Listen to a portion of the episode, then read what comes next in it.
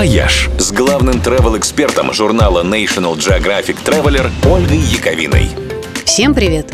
Обычно городскими достопримечательностями считаются здания и всяческие творения рук человеческих. Но в Роттердаме недавно запустили крутой гид с дополненной реальностью, который в рамках получасовой прогулки по центру города рассказывает о памятниках зеленых, а именно о деревьях истории которых оказываются не менее интересными, чем истории домов и статуй. Среди них есть, например, платан, который пережил бомбардировку во время Второй мировой, или секретный сквер на крыше знаменитого художественного музея Бойманса ван Бёнингена.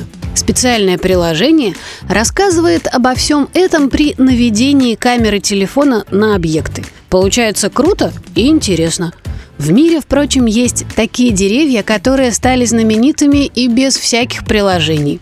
Например, большой дуб, который растет в Шервудском лесу в Великобритании. Считается, что этот 800-летний гигант помнит Робина Гуда, который прятался в его огромном дупле.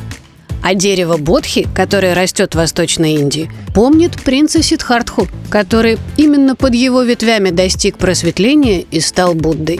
Ну а самым старым в мире деревом считается сосна Мафусаил, которая растет где-то на горном хребте White Mountains в Калифорнии. Где-то, потому что точное ее расположение скрывают, чтобы туристы не растащили ее на щепочки. Еще бы, ведь Мафусаил растет уже пять тысяч лет.